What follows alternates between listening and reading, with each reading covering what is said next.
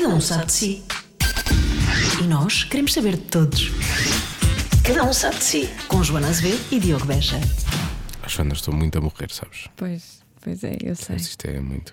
É a gripe dos homens. É a gripe dos é homens. fatal. Fui atacado pela gripe dos homens. É fatal. É. Nem sei. Nem sei que eu estou aqui.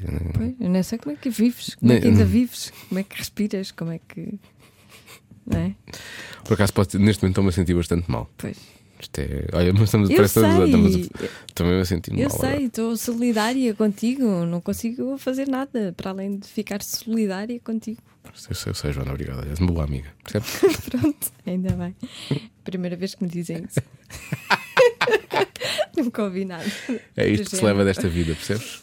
Quando eu, quando eu me for e parece-me que está, está perto, porque é a gripe dos homens, é. é isto que se leva, percebes? Nunca, nunca esqueças disto. Eu queria partilhar isto agora contigo, percebes? Bom, temos um novo episódio do podcast, não é? Temos. E uma pessoa que diz coisas melhores do que nós. Uma pessoa que diz coisas tão interessantes. Aliás, ele podia não dizer nada de jeito. Nós confirmamos isso. Sim, Nós confirmamos isso. temos um jogo que é Tudo Pode Ser Sexy. Com Diogo Infante. Diogo Infante. É E ele pode. o nosso convidado. E, E efetivamente, tudo pode ser sexy É verdade, Infante. ele podia ser a pessoa mais oca, vazia de sempre. Tudo o que ele dissesse soava bem com esta voz Sim. que ele E tem. soa, e soa. Sim. Eu até me custa estar a apresentar este podcast, não é? Agora, quando com, na cima estou assim debilitado, não é? A gripe dos homens, logo mata-me mata muito. E depois com a voz assim, mais coisas, também isto psicologicamente Cavernosa, atrofia um bocado. Não, não é cavernosa, está só. Ah. Está fanhosa e triste e feia, não é? Pronto. Não está. E a seguir vai, vai aparecer o Diogo Infante com todo o seu esplendor, não é? É verdade. E isto não é. E tu estavas bom nessa altura da entrevista, não é? Estavas Sim, estava. Mesmo assim, não é, não é a mesma coisa. Porque a voz dele é incrível. É, é, é gente que sabe estar. Olha, aí está. Até porque, vamos descobrir já, já, já a seguir, há- ele tem uma ligação a uma certa ah, hierarquia da nobreza, não é? Não, hierarquia, é só estranho. Ele está está ligado, não é? À nobreza, Só podia, não é? E portanto porque ele tem um certo porte. tem um certo porte. rei. porte. Ele- se ele fosse rei, eu era monárquica. Como ele não é, Ah. não sou. Eu pensei, se eu fosse rei, eu era rainha. Pensei que era isso dizer. Não, não, não. não. Todos sabemos que não, não é? Não. Mas o Diogo foi efetivamente eh, maravilhoso de conversar. eh, porque já podíamos ter falado com ele há mais tempo, é certo? Ahm, e, e falámos muito também sobre esta, esta, esta encenação que ele fez agora do Chicago, que já está. Que já está na- na- nas salas de teatro e que, tanto quanto eu sei, tem sido uma loucura nos últimos tempos, tem corrido muito bem. E tem tudo para ser. Como esta conversa. Vamos ouvir. Cada um sabe de si. Com Joana Azevedo e Diogo Beja. Diogo, bem-vindo. Eu tenho aqui, deixa-me ver se encontro aqui a minha cábula, só para ver se isto sai realmente da forma correta. Tens não quero- cábula? Tenho uma cábula, tenho. Tenho a cábula que diz eh, Diogo Nuno Infante de Lacerda. Ah, Meu Deus. falta do nome. Há aqui alguma coisa de nobreza? Eh, olha, queres mesmo saber? Parece que sim. Sou descendente do Afonso X de Espanha. Ahm, e o meu pai, bisavô, trisavô, tinha brasão. E não me será de nada. não pago menos impostos por isso, não tenho nenhum privilégio. Ah, o meu filho na escola é conhecido pelo Lacerda. E pronto, e, Ah, pois. e ficamos por aí. É o nome que ele tem, na verdade, não é? Exatamente. Isso é giro. O meu último nome também não é o meu nome, o último nome que, que, que eu uso. Portanto, é, a mesma, é a mesma coisa também. Isso é giro. Essa coisa passa um bocadinho, passa um ao lado. Mas é, tá, é giro, estás a falar da, da ligação. Nunca foste à procura lá para trás. Até porque o teu pai, o teu pai é inglês? O meu pai é inglês, Pai é inglês. ah, mas este nome vem via materna. Ah, é do lado da mãe. Ok, Da ok. Como Espanha e Inglaterra, não, para quem nós os ingleses também houve sempre assim uma ligação. Pensei que Não. também havia ali uma O afinidade. do meu pai, que eu não tenho, é mais corriqueiro, é Elmes. ah, e portanto é assim, tipo Silva, lá do sítio. Não sabia disso. Então, mas nunca foste ver o lado da, da, da- da nobreza? Nunca foste Não, ver, confesso eh, não. As pessoas é que me começaram a dizer às tantas, sabes que somos primos, e isso é assim, sim, por causa da minha família e tal. E portanto, a, a- a certa altura alguém me terá dito que hav- havia uma linhagem nobre, ah, embora eu no fundo sempre soubesse. eu, eu intuí. Mas há um certo porte. Não Bom, é? mas Há isso um não sei se tem a ver com, com, com a linhagem, eu acho que é uma, é uma, é uma postura, eh, se calhar um bocadinho mais inglês, eh, Se calhar, lado sim. in- inglês, talvez. Não sei. Acho que tem muito a ver com a postura, eu acho, acho que sim. A mesma forma como tu eh, até falas de ti, da tua vida, Uhum. tens, tens esse lado assim mais eh, é privado. Eu acho que é bom, é bom que o faças. Já, já, já falaste sobre isso várias vezes, mas mesmo o teu registro de a falar, É. eu, eu, eu acho que tu se fala, eu falo assim que tu falas bem inglês. Aliás, nós vimos isso no Pesadelo Cor-de-Rosa, do qual vamos ter que falar, obviamente. Tu- passas, passas muito bem por um, por um um, por um British, eu acho. É. Pá, estás a falar dos British civilizados, não é? Também é verdade, é Os verdade. hooligans e há, e há aqueles completamente atrasados mentais. Ahm, e portanto, sim, obrigado. Ah, eu confesso que não penso muito nisso. Ah, cada um de nós é como é e, portanto, eu tento é, é ser civilizado, educado, boa pessoa, quando possível, mas não, não, não faço ideia. Ah, Talvez a representar eu tenha consciência que há uma, uma relação com o texto e com a palavra que me é muito cara. Ahm, e eu tenho um- uma particular admiração por atores ingleses. Pela maneira como eles ahm, dividem o texto, respiram, ahm, talvez até mais do que os americanos. E desse ponto de vista poderá haver aí uma identificação, mas não é nada muito premeditado, Não é pensado, nem, não é- não é nada. nem calculado. Mas, mas, mas isso é giro porque depois tu acabaste por fazer o, o programa da RTP. Eu eu estou a ter. imenso- Agora disse estou em vez de estou, né? Eu tenho que ter muito cuidado com o português, porque tu Claro. dominas completamente o português, não é? Não, não. Cuidado com a língua. Não, eu era só o apresentador e passei grandes vergonhas porque as pessoas vinham ter comigo e diziam: Oh, Diogo, como é que se diz isto? Eu faço ideia. Mando um mail lá para o site. Epá, não fa- eu- Mas por eu- acaso ficámos todos com, com a ideia. Super de credível, digo já. Não, não, aliás, o, o, o grande cromo hum, era, era a Flor, a voz da Flor, eh, que estava sempre eh, Sim, é. em off a corrigir-me. Eu- Aliás, às vezes o, o- o guião obrigava-me a dar umas calinadas que era muito desconfortável para mim, né? Porque não falo muito bem, mas também não falo muito mal, não é? Sim. E portanto, dizer, mas penso que sou parvo, não é? Estou a dizer estas bar- barbaridades, mas pronto, fazia parte do jogo e do personagem que eu criei, que era uma espécie de um alter ego do Diogo, Ah, mas foi muito divertido. Foram 10 anos a gravar. Foram 10 anos. 10 anos a gravar Ai, o Cuidado com a Língua. Foram tempo. 13 séries.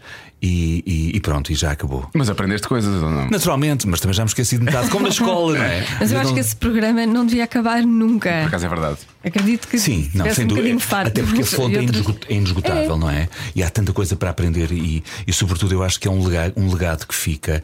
É, é um produto ahm, de serviço público acessível a, a várias gerações. Sim. Ahm, e E não era pesado. Não, é isso, era Não, um formato exatamente. divertido, era uma maneira divertida de falar sobre um, um tema que poderia potencialmente ser chato, mas eu acho E que assim não. não- E acho que foi esse o segredo da sua longevidade. Essa essa ligação Portugal-Inglaterra, estávamos a falar em termos de, de forma de estar em cima do palco, estavas a falar daquela coisa das pausas e da forma como divides. Mas o o inglês a esse nível é muito mais fácil, não é? No- no- o português é difícil, tu, tu, tu sentes isso. A forma como as palavras têm que ser realmente bem, bem ditas, não é? Senão, Sim, principalmente no teatro, Se tens que- fizeres Shakespeare em inglês não é fácil, não é? Ah, mas É sabes que eu acho que nós ultrapassámos esse trauma da nossa própria língua há uns anos atrás.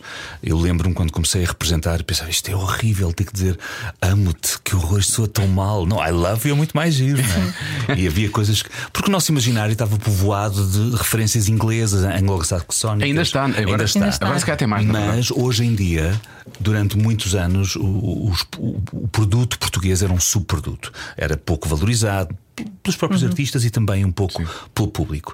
Acho que. Devido à insistência, sobretudo da ficção nacional, muito através das novelas, eh, recuperou-se eh, uma certa identidade da nossa língua. As pessoas habituaram-se a ouvir falar e dizer o português, e hoje, eh, aliás, hoje em dia, as novelas portuguesas já são há muitos anos líderes da audiência, ultrapassaram as brasileiras, Sim. que pareciam imbatíveis durante eh, décadas quase, e, e, portanto isso reconciliou-nos com a nossa própria língua e nós, artistas e intérpretes, também. Eu adoro dizer texto em português, aliás. Há uns anos atrás fiz um poema épico, literalmente, que foi o Ode Marítima. Ah, pois foi, exatamente. E, e- e foi levado levar esta, esta paixão e este exercício da língua e da linguagem ah, ao, ao limite, Ao limite. porque o Álvaro de Campos é absolutamente brilhante, mas escrevia de uma maneira muito ah, complexa e- e- poética e bonita e rítmica e portanto isso ob- obrigou-me a um exercício de dicção e de articulação e de controle da respiração e enfim de tudo aquilo que falavas há pouco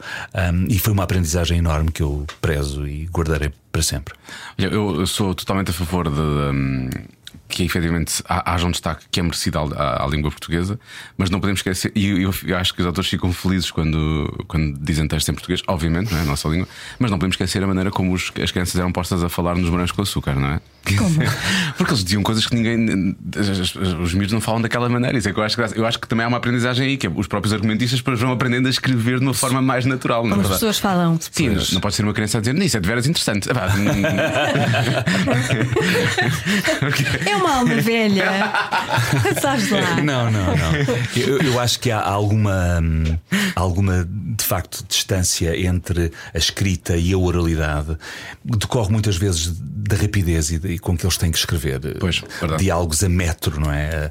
Uh, uh, Escrever oito episódios de 50 minutos por semana ou mais é uma brutalidade.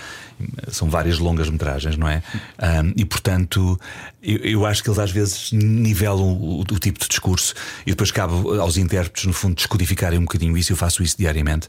Uh, adapto o texto que me chega à personagem, à identidade da personagem, com níveis de linguagem que muitas vezes não, não correspondem aos que estão escritos. E eu penso, pá, meu personagem jamais diria uma coisa isto, destas. claro. Isto é absurdo. Mas pronto, eu mudo e ninguém costuma dizer nada. Mas se calhar estou a ceder-me. E, e a, a linguagem de novela e de teatro e de cinema é completamente diferente também, não é? Sim, há truques, há, há Agora o ganchos, teatro há- está menos eh, em pose, não é? Está mais. Depende do, do que estiveres a Eu, fazer. eu na acho que tem a ver com a abordagem, ou seja, eu acho que tem a ver com, a- com o contexto, as épocas. Em, eu acho que muito por via de haver mais ficção, de haver mais produção, quer de cinema, quer de televisão e também de teatro, e por, por novas gerações, entretanto. Terem chegado a lugares de poder, lugares de decisão, eh, essas, essas sensações que são um bocadinho, algum, às vezes clichês, desvaneceram-se. Hoje já não faz sentido. A pose do teatro é uma ideia associada à declamação, a uma coisa um bocadinho. Já eu, no meu tempo, odiava e pensava que horror, não quero nada disso. é? E mesmo os atores mais antigos com quem tive a oportunidade de contracenar, e alguns deles são atores absolutamente brilhantes e notáveis, estou a pensar na Eunice Munhoz, na Carmen de Lourdes, no Rui de Carvalho, entre outros, hum, todos eles resistem a, essa, a isso e dizem: Ai filho, se eu tiver a cantar o texto, diz-me. Porque eles não querem cair nessa cantilena que muitas vezes é associada a uma certa teatralidade no mau sentido. Pois, é giro eles terem essa noção. Ah, sim, sim, muito. Porque eu acho que um ator, um artista, suponho eu, nunca para de aprender, não é? Estás sempre a evoluir.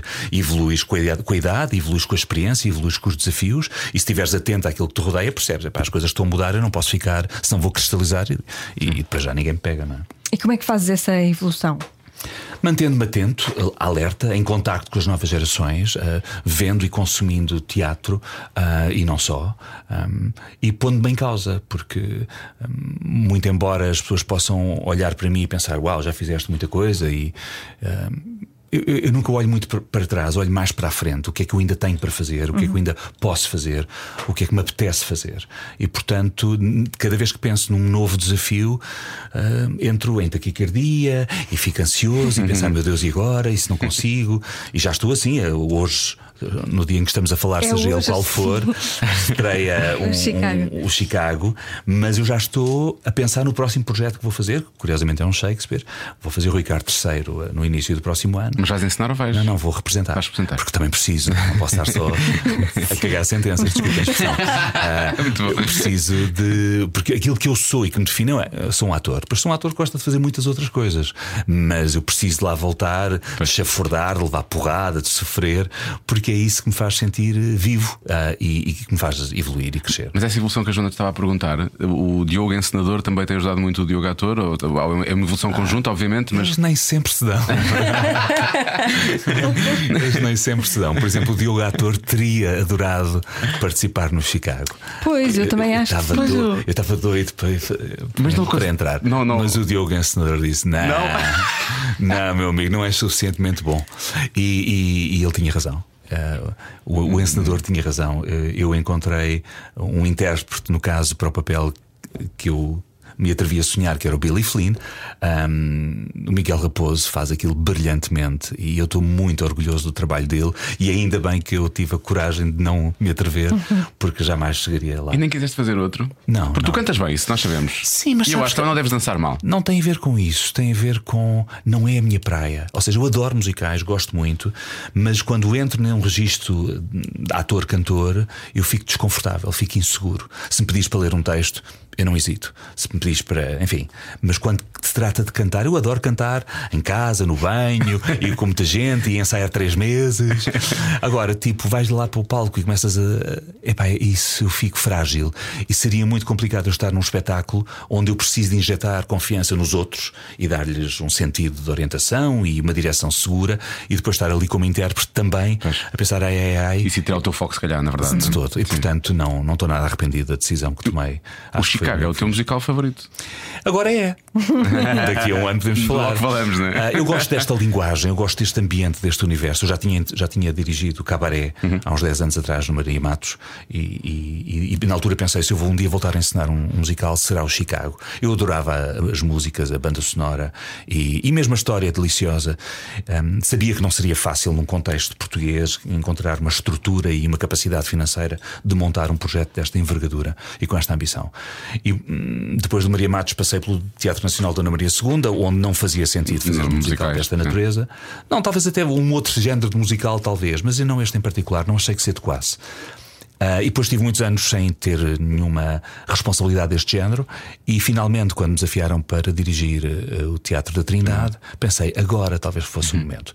E portanto consegui concretizar, materializar este sonho, para o qual foi necessário rodear-me de gente muito, muito talentosa, e, e de outra forma não seria possível. E estou a falar não só do núcleo criativo e artístico ah, que me apoia, a coreógrafa, o maestro, o cenógrafo, tudo isso, o- mas também, sobretudo, o elenco, os intérpretes. E para isso lancei um repto nacional, lançámos audições a nível nacional. Para garantir que tínhamos as pessoas certas e felizmente foi, foi o que aconteceu. E se calhar não surgiram, não surgiram só atores, que já são at- atores profissionais, na verdade, surgiram novos talentos. Surgiu muita, muita gente, hum, muito novos. A, a média de idades deste espetáculo é assustadoramente nova. No outro dia cheguei à conclusão que eu podia ser pai de dois terços do elenco, Ah, eu e o Zé Raposo, Ah, e- que é uma coisa devastadora quando. Não, se- sempre me habitu- habituei a ser o Benjamin das equipas e o mais novo, e de repente sou ah, o mais velho. Mas a vida é assim mesmo, não, não me arrependo. E, e eles têm sido absolutamente incríveis na sua entrega, generosidade, disponibilidade. E, e ne- e quando estamos a trabalhar não há idades, na verdade. Ah, há respeito mútuo, mas não tem a ver com a idade, tem a ver com o papel que desempenhamos, as responsabilidades que temos. Eu adoro trabalhar com atores mais velhos, mas quando estamos ali, quando estou com a Eunice, quando estou com o Lourdes Norberto, quando estou, seja com quem for, somos colegas. E, esse, e essa, essa, essa, essa partilha, essa entrega, essa comunhão de algo que é tão prazeroso e que nos faz tão feliz, hum, é- transcende a idade. O, nós já gravámos um vídeo no, no Teatro da Trindade, lembras-te? Curiosamente. Ahm, E eu estou aqui a pensar, estivemos em cima do palco, eu acho o palco ah, muito grande, como acharia qualquer um, na verdade, porque é uma coisa que mete medo. Ahm, mas, mas deve ser difícil a logística de, de fazer uma coisa como a Chicago na, na, na- naquele teatro, ou não? Quer dizer, é, é complicado porque é preciso ocupar o espaço, é? É preciso. Sobretudo, o mais complicado é lidar com as expectativas. Eu acho que esse é o grande desafio. Por um lado, nós tivemos a possibilidade de não fazer um franchising do- da versão eh, internacional. Eh, tivemos acesso aos direitos para uma criação completamente original. Portanto, estávamos libertos de qualquer eh, constrangimento autoral que nos obrigasse a fazer isto assim ou assado. Isso foi uma questão. A outra foi hum, lidar com o referencial das pessoas que eventualmente espero que tenham viajado e se foram a Londres, Barcelona, a Nova York York. ou outra cidade do, do mundo e tenham os 22 países onde o Chicago já foi feito. Ah, portanto, poderiam ter um termo de comparação direto. Mas esse, esse não me assustava muito, porque, para ser completamente franco, eu vi o espetáculo em, em Nova York e não gostei muito. Fiquei assim, hum, fiquei um bocadinho desiludido. Ou seja, a solução cénica, as soluções de implantação da cena, a forma como eles contavam a história, achei muito redutora. E claro que eles são super profissionais e aquilo tem uma qualidade incrível de montagem, de produção, mas eu não fiquei arrebatado. Pensei, ah, mas longe de pensar que um dia viria a dirigi-lo. Mas a maior, a maior expectativa e a maior dificuldade tem que ver com o filme, naturalmente, porque o filme eh, não só catapultou o espetáculo, eh, o Chicago, para um, para um outro patamar universal, é, e muita gente viu o filme, ele continua a passar todos Sim, os sim, anos, em, em vários momentos, e portanto as pessoas estão a comparar. Meios que não são comparáveis. É difícil comparar uma peça de teatro ou um espetáculo de teatro com um filme, não é? Mesmo que o filme tenha sido filmado de uma forma muito original. Muito teatral. Sim, sim. Mas os meios de produção a que o filme, estamos a claro. um filme de milhões e milhões, com muito tempo, muitos meios, e nós aqui temos um palco, aqui já é um palquinho pequenino do Teatro da Trindade, mas não me queixo. Estou, a verdade é que eu estou a arrebentar de orgulho, porque estou mesmo convicto de que o resultado do nosso trabalho, e, e não falo por mim, falo pelo conjunto das pessoas que estiveram implicadas, é, é mesmo bom, é, dignifica-nos e, e, e poderia competir com qualquer espetáculo em qualquer parte do mundo. E estás seguro disso, já percebi. Porque eu digo se eu fosse ensinador, que nunca irá acontecer na vida, de um, de um espetáculo que iria estrear nessa noite, eu não viria à rádio comercial durante a tarde dar uma entrevista. Foi o que eu pensei. Não eu pensei, é? como é que ele vem uh, hoje uh, e vai, vai estrear? Porque. Uh, por um lado, estou muito consciente e muito convicto, oxalá não me engane, um, da qualidade do espetáculo, não é tanto por mim, é pela reação que já tive das outras pessoas. Eu tive cuidado uh, de planificar uh, os últimos, a última semana de ensaios de forma que nós pudéssemos ter um ensaio com público. Imprensa e... uh, tive, não, tivemos o ensaio de imprensa, tivemos o ensaio com público, tivemos ontem o ensaio solidário, também com público okay. a pagar, cuja receita revertia a favor da casa do artista. Portanto, nós já vamos com três espetáculos em que recebemos as reações do público.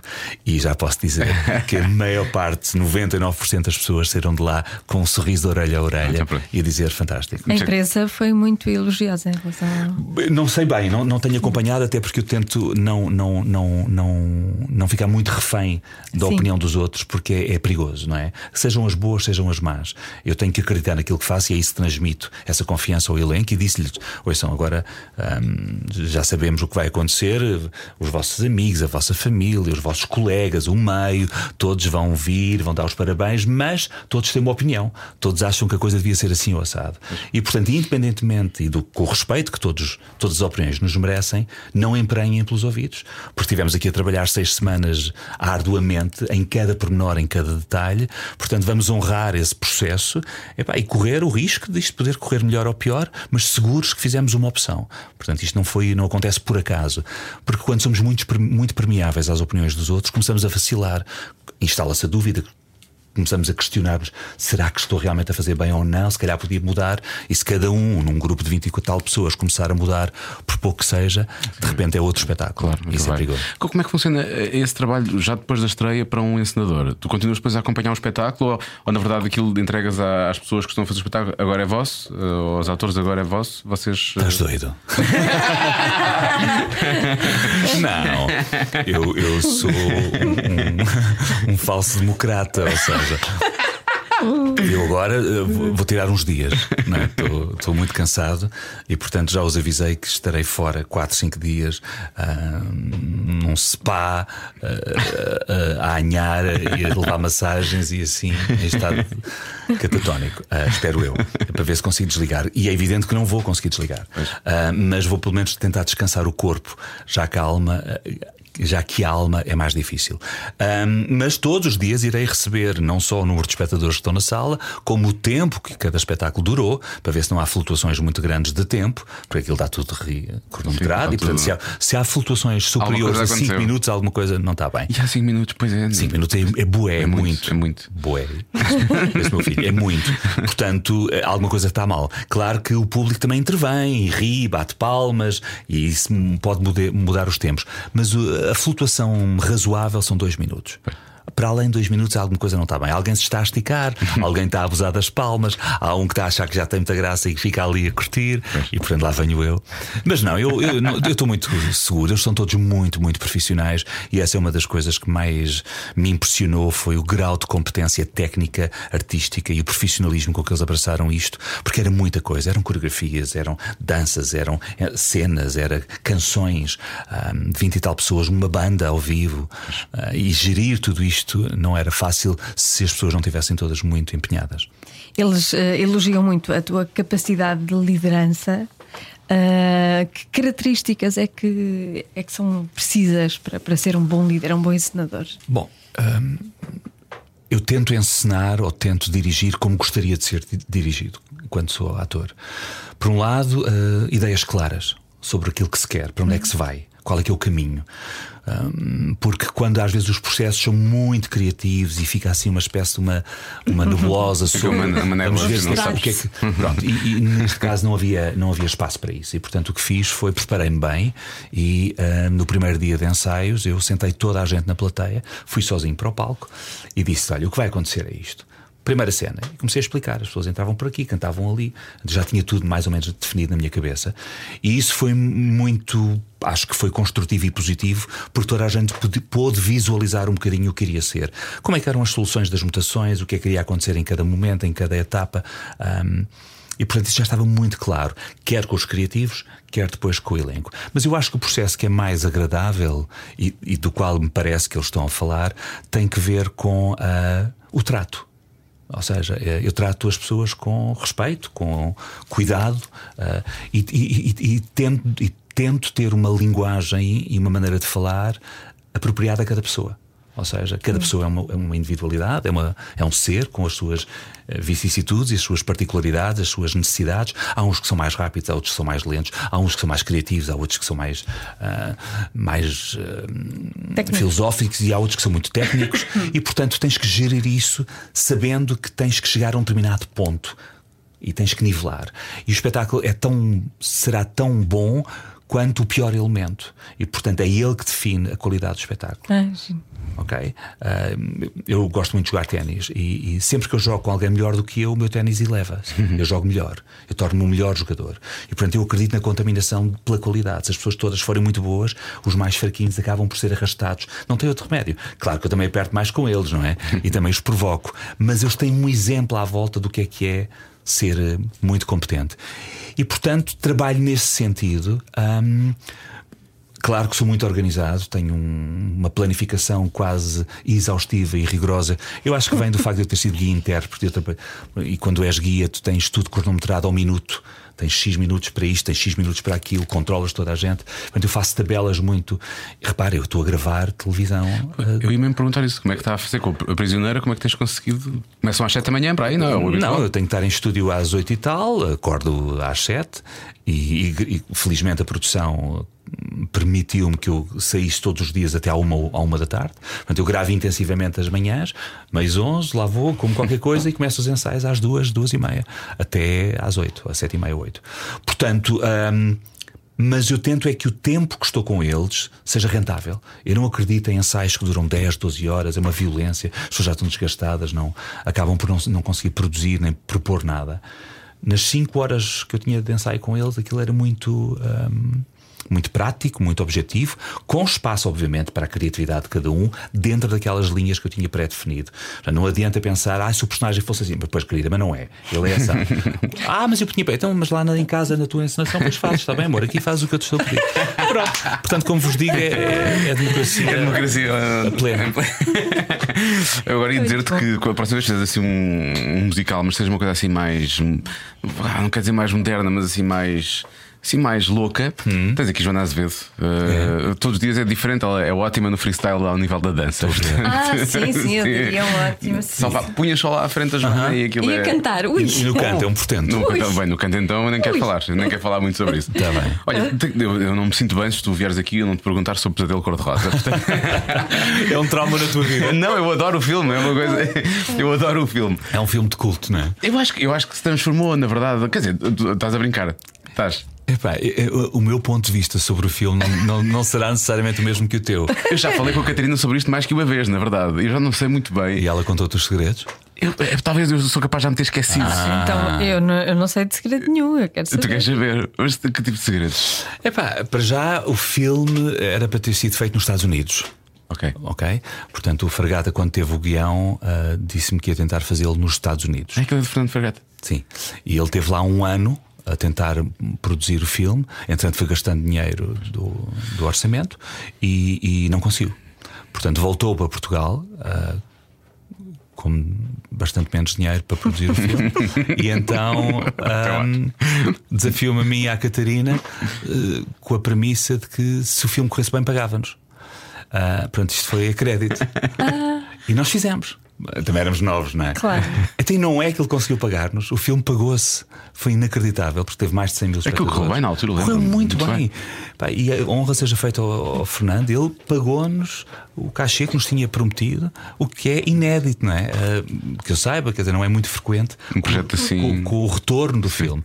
O filme estou a brincar, o filme é, tinha uma ideia deliciosa e assentava num, num, num, numa estrutura de comédia muito batida, aquilo era, era quase vinha-nos nos livros como fazer, era, ou seja, era muito simples, mas apesar de ser simples, eu acho que era eficaz. Uh, a ideia da estrutura narrativa uh, acabou por passar. Eu acho que por mérito dele, obviamente. Acho que nós funcionamos muito bem, eu e a Catarina. Nós já éramos já amigos, já, já nos conhecíamos bem e essa química foi, foi muito forte. E, e, e às tantas a Catarina dizia-me: Ó oh, Fernando, não quem me dirige é o Diogo, cala-te. Só o Diogo é que me dirige. Já estava a começar e, portanto, aí. Estávamos um bocadinho já quase em autogestão.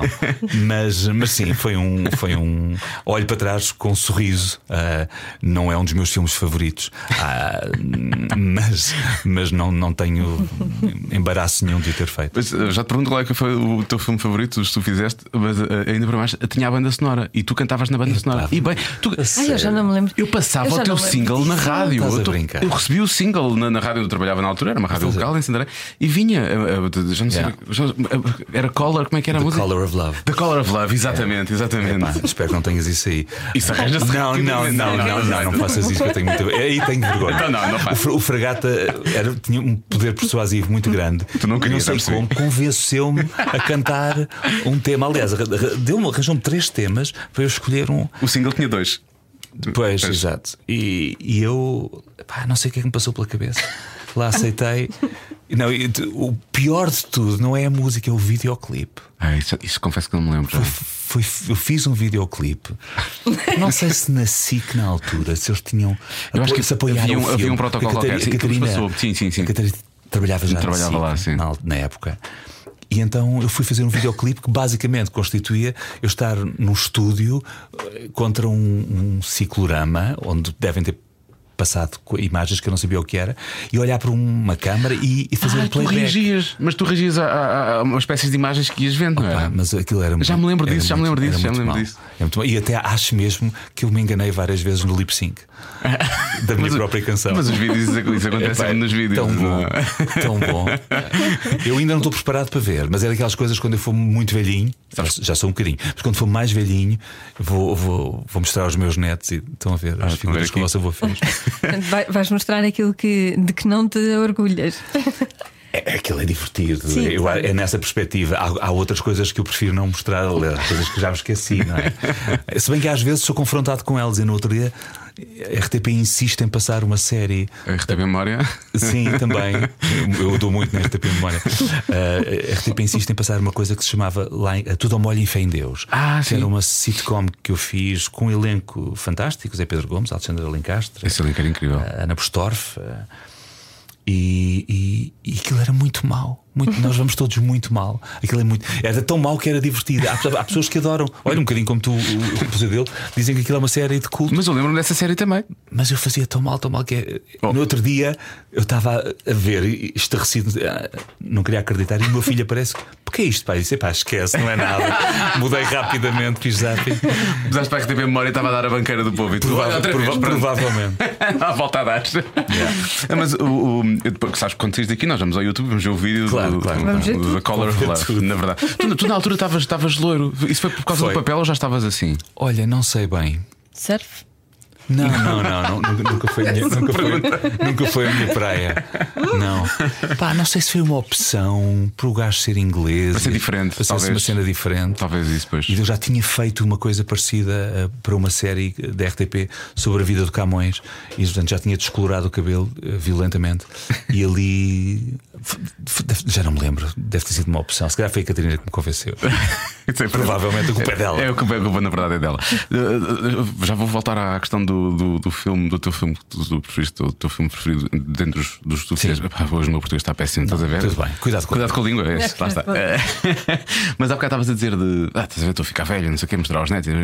Mas tu, tal como já, já dissemos à Catarina aqui, de resto, tens de nos dizer qual foi o acordo que fizeste com o diabo para continuar. Se calhar foi o mesmo. Vocês dois como se conhecem tão bem, decidiram encontrar. Não sei, encontraram, sei lá, um livro de São Cipriano, uma coisa assim.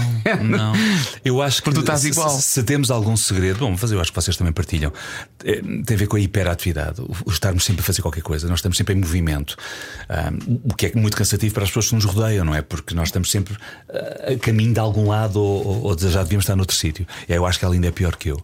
Ahm, mas. Eu tenho a grande sorte de fazer aquilo que amo, aquilo Gostas que mesmo, me dá prazer. E pelo que, muito embora a ideia de envelhecer é chata, as rugas e os cabelos brancos e a perna já dói e não sei o quê, hum, eu não, não vivo obcecado com a minha imagem, aliás, nunca o fiz, mesmo quando era mais novo e mais giro. Hum, mas porque, porque há outras coisas que me dão muito mais prazer do que o retorno da minha imagem ou da minha da minha suposta imagem. Um, e portanto, talvez esse seja um bocadinho o segredo da nossa, do nosso bem-estar. Eu acho que se estivermos felizes por dentro, por fora, aparentamos pelo menos ter um ar um bocadinho mais saudável.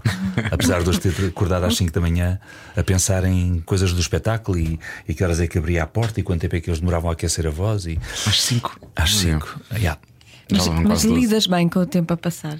Há bocado estavas a dizer que habituaste a ser o mais novo da- das equipas e agora és o mais velho. Isso lidas bem com isso? Sim, eu acho Sim. que sim, porque me sinto bem, não é? Posso recebo piropos simpáticos como o vosso. Ou seja, na verdade, eu ainda por dentro eu não me sinto. Não me sinto com a idade que tenho, tenho 52 e, portanto, eu continuo a achar que tenho 30 e tal e, e continuo a fazer as mesmíssimas coisas que fazia aos 30.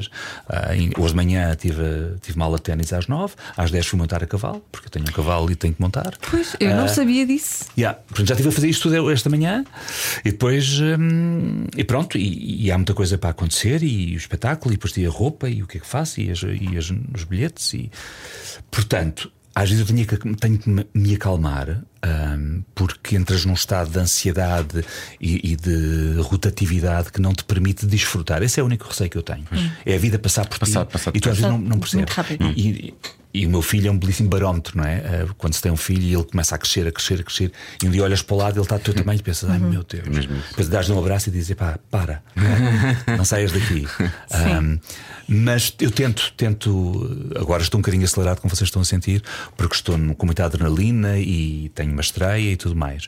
Mas tento valorizar eh, as coisas que alcancei, as coisas que, que me dão prazer e conforto, porque senão a vida não faz sentido, não é? Porque andamos aqui com este, esta canseira toda, não é? Não é só para dar prazer aos outros, não é só para sentir prazer, é para desfrutar, porque enquanto não nos provarem que há outra vida para além desta, e eu espero bem que haja, senão isto seria uma chatice, ou outra dimensão, epá, Esta tem que ser bem Esta aproveitada, tem que é? ser aproveitada ao máximo.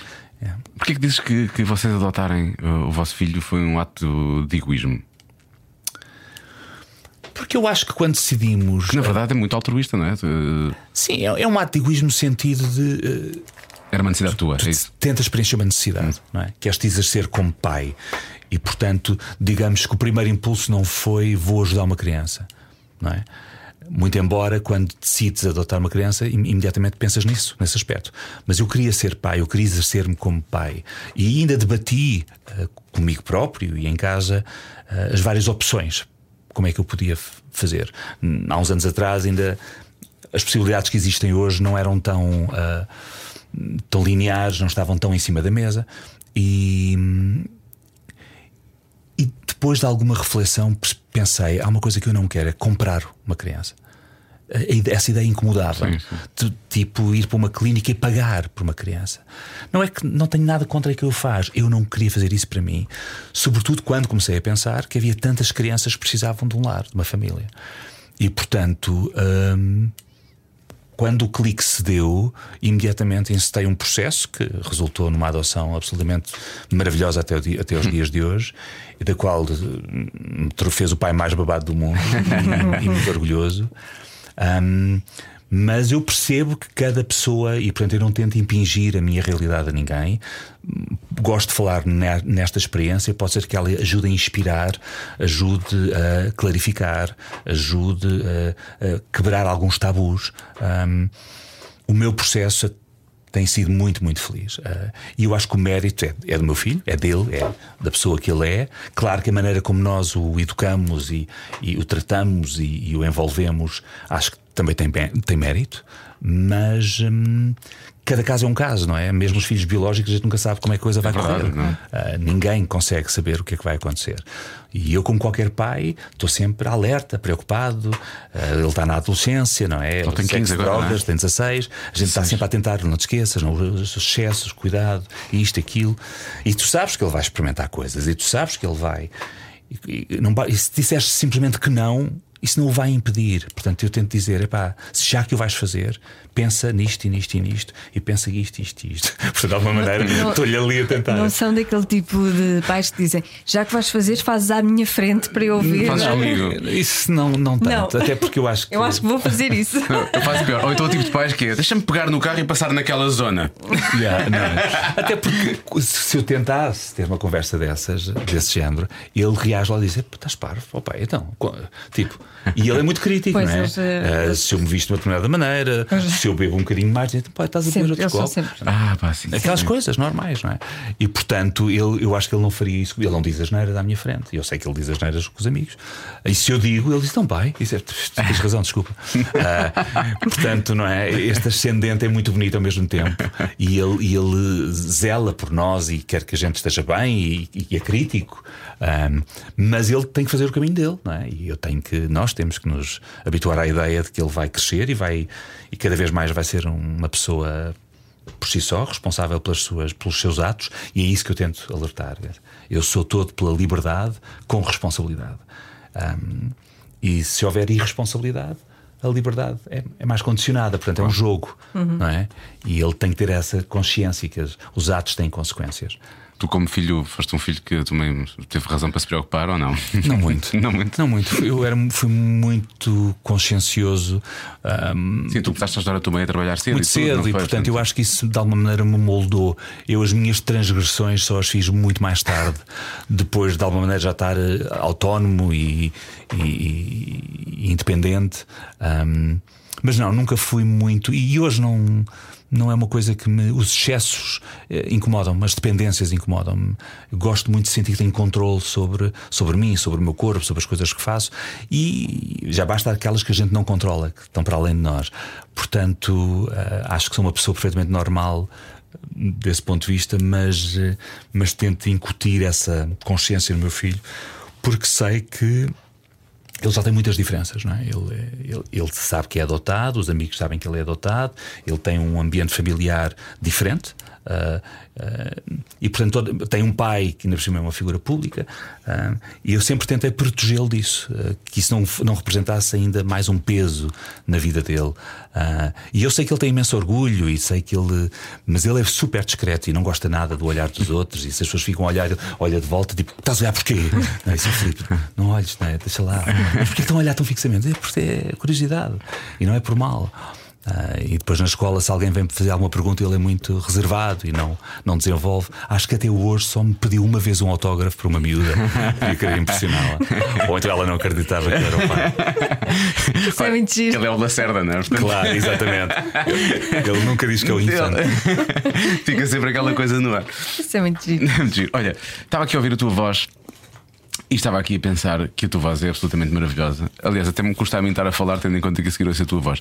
Ah, e nós temos aqui uma pequena coisa para ti. Uma provocação. É uma pequena provocação, mas é uma provocação boa. Ok. Que é: ah, tens uma voz tão incrível que tu- tudo o que tu lês, tudo o que tu disseres pode ser sexy. Ah, vamos ver. Então estamos aqui Isso uma experiência. é uma bula da- daquelas. É Olha, quase. deves isso ao Albano Jerónimo, por É acaso. quase. É quase isso. Isto é a Wikipédia. Estou a ver. Não é, não, é da CUF. Ai, da CUF. Ah, não podemos Oh. dizer que é Vim publicidade. lá bocadinho. Isto, isto é o car- é karma. Está tudo ligado. Tudo pode ser sexy. Oh. Tudo pode ser sexy. A síndrome do intestino irritável é vulgarmente conhecida como colite nervosa, colite espástica, cólon irritável ou doença funcional do intestino. Esta disfunção muscular pode ocasionalmente causar atraso ou aceleração no movimento intestinal e, consequentemente, alteração na frequência, forma ou consistência das fezes. Considera-se a existência de quatro subtipos desta disfunção com base na consistência das fezes, cólon irritável com obstipação, cólon irritável com diarreia, formas mistas e formas não classificáveis. Pronto. Ok, depois nós conversamos sobre isto. Apetece-me imenso ter o colo irritável. O que as- Olá! Nossa Marta. Olá, Marta. O que, as pessoas, o que as pessoas não viram era as pessoas que tu fazias. Eu, claro. uma vez que eu não consegui. Tu, quando disseste fezes, olhaste, tiveste um sorriso tão generoso que eu sei, ai, incrível. É, é o que se chama subtexto. Há que trabalhar no subtexto. É muito bom. E tudo é possível. Maravilhoso. Agora fiquei aqui um bocado. Isto foi muito bom. Voltando, voltando à, à- à questão que ficou no ar há pouco, qual é o dos filmes que tu fizeste? Qual é o teu filme favorito? Ah, não tenho. Ah, não, é, é- é o mesmo, aquela ve- velha questão: qual é que foi a personagem que eu mais gostei de fazer? Epá, houve várias e por razões diferentes, mas eu acho que consigo hum, reduzir pelo menos a dois ou três. Hum, há dois filmes.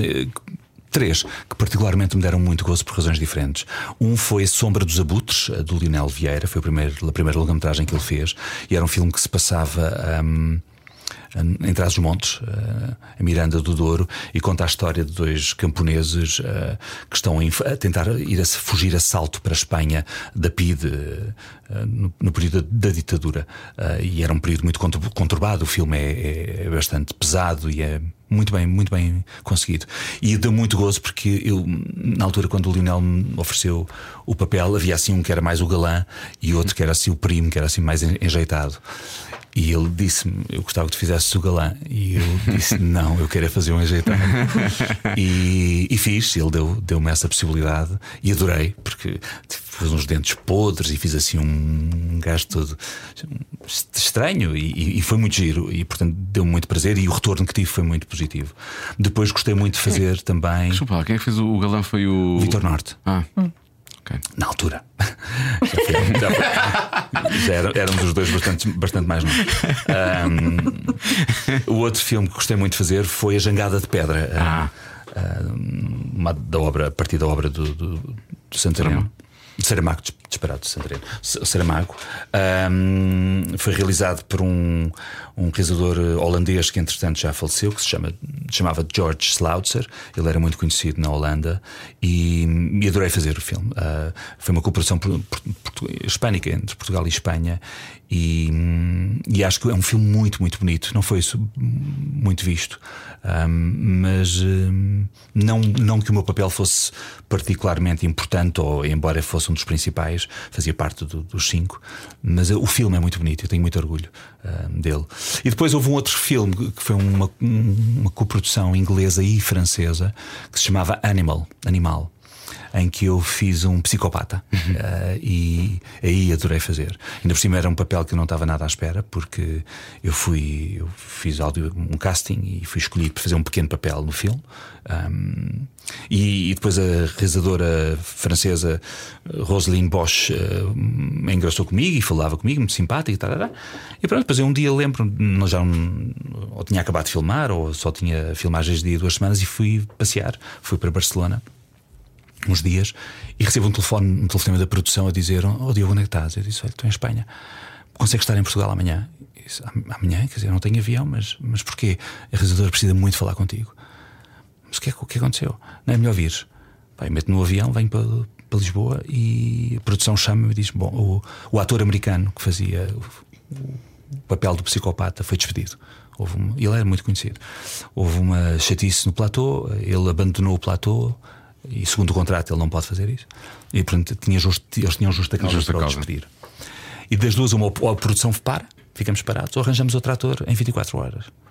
E tu E ela, gostava, psicopata. e ela gostava que fosses tu. E então eu tornei-me um psicopata em 24 horas. E, portanto, foi uma loucura não é? para o qual eu não estava minimamente preparado. Sim, porque há uma preparação a fazer É para um evidente, papel não é? desses. Ah, portanto, enquanto eu estava na maquiagem à espera, comecei a ler um livro sobre testemunhos reais de psicopatas.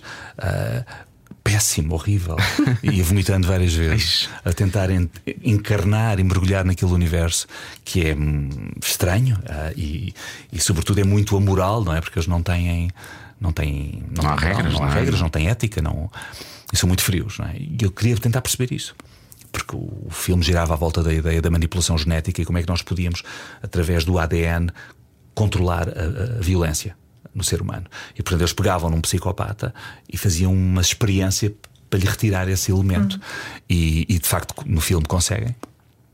Ah, então tu ficas bom no final. Fico bom, mas depois entro em, em depressão por causa da culpa que de repente a consciência de tudo o que Ah, fiz. claro.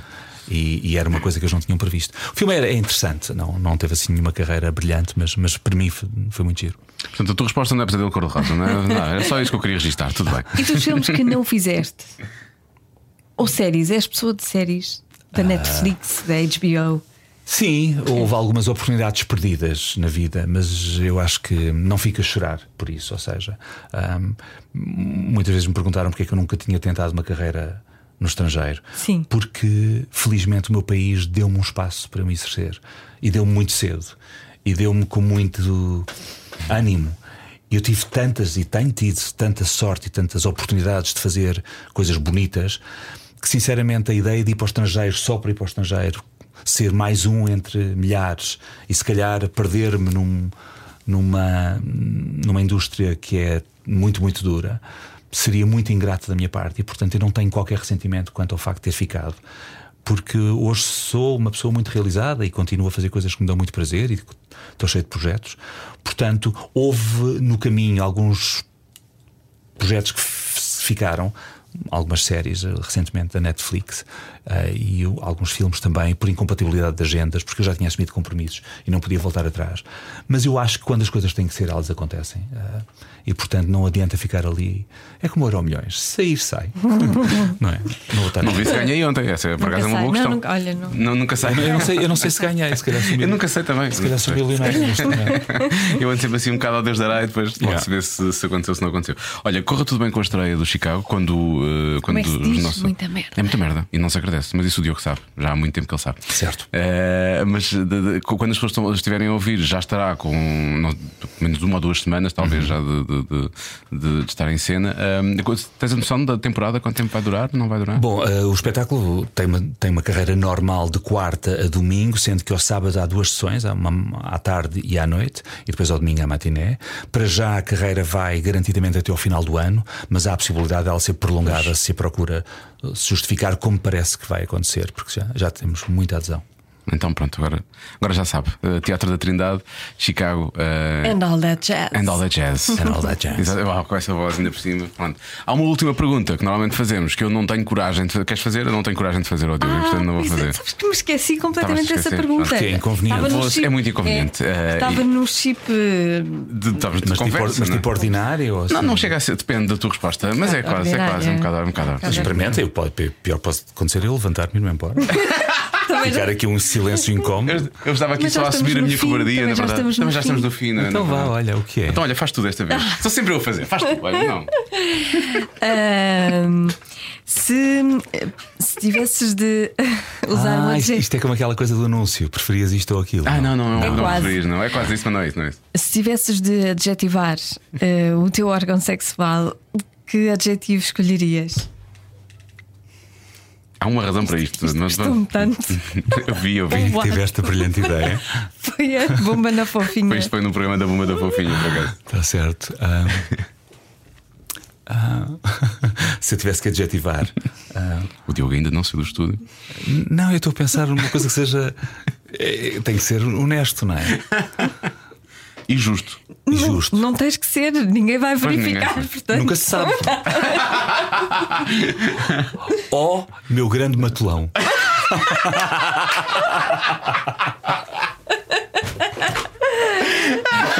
Certo. Pronto, com esta me fico. Pronto, e, e nós também. Diogo, Obrigado. Até sempre. Cada um sabe de si. Com Joana Azevedo e Diogo Beja. Bom, e ficamos agora a pensar se ele usa esse adjetivo na sua intimidade, não é? Eu não quero ficar a pensar nisso. Não, Não. que chatice. Agora, quando ouvi de vez em quando, então o meu matelão, Diogo, como é que estás? Isso sim. Pois é verdade, se alguma vez eh, se encontrar com o Diogo Infante, não diga então matulão. Pois. Se calhar é. Ou então diga. É melhor não dizer. Cada um sabe É de si. Cada um sabe E de depois logo se vê o que é que acontece. depois logo se vê o que é que acontece. Basicamente é isso. Mas gostamos muito. Sim, foi muito bom. Foi muito bom falar com o Diogo. Uh, na próxima semana, uh, outro matelão. Ele não é por acaso é muito matelão, é um pouco mais alto que eu, na verdade. Mas, uh, mas também dá uma resposta muito boa à, à, à última pergunta. Muito em contra à resposta que eu dei na altura quando nós começámos a fazer isto com o Bumba na Fofinha, quando a pergunta surgiu a primeira vez, e que é o Ivo Canelas. O Ivo Canelas, falámos com ele hoje. Sim. Estamos a gravar isto e, e eu gostei muito de o conhecer. A primeira vez que o conheci uh, foi no Bairro Alto, numa noite de copos em que eu estava com o meu irmão mais novo, quase 10 anos mais novo, e ele veio ter connosco e disse: Vocês fazem um par tão bonito. nós, um casal, um casal. Um casal, um casal tão bonito. E nós uh, ficamos uh, sem, sem saber reagir, não é? E por um lado, o meu, o meu irmão ficou triste porque. Hum, Quer dizer, as pessoas podem ter uma relação com 10 anos de diferença. Não, está bem, mas, mas ele achou que nós tínhamos a mesma idade e que éramos um casal. E o meu irmão, que era 10 anos mais novo, ficou triste porque pensou, eu estou com cara de velho. Uh, e depois nós dizemos, não, nós somos irmãos. E pronto, ele depois foi à vida deles. Foi um encontro bonito. E é curioso, ele não se lembrava disso. Pois não. não percebo porquê. Quem diria, não é? Quem diria? Quem diria? Não... Eu pensei que ele nunca mais se tivesse esquecido de não nós. O teu irmão, deixa cá ver. Uh... Eu, eu, acho que ele tem cara de puto, mas tu tens mais cara de miúdo que ele. Sim. É? Ele, na altura ele ainda parecia um miúdo. Mais miúdo, pois. Agora já está um bocado então, acabado. Tu parecias mesmo miúda. Agora já está com entradas, barriga. Hum, Bom, não vamos agora hum. desfazer aqui o meu irmão em público. Sim, sim. Se ele agora nos disse, ah, Coitadinho. estão casados há quantos anos? tu não estás muito feliz, não, pois não, olhar não, para ti. Se, se ele nos disse, dissesse, ah, que, que pai e filha tão, tão queridos. E acho que o pequeno Maninho Azevedo levou aqui realmente uma bela esfregadela neste cada um. É um roast. É um roast ao, ao Azevedozinho. Bom, na próxima semana, o Ivo Canelas no Cada Um Sabe de Si. Boa semana, até lá. Beijinhos.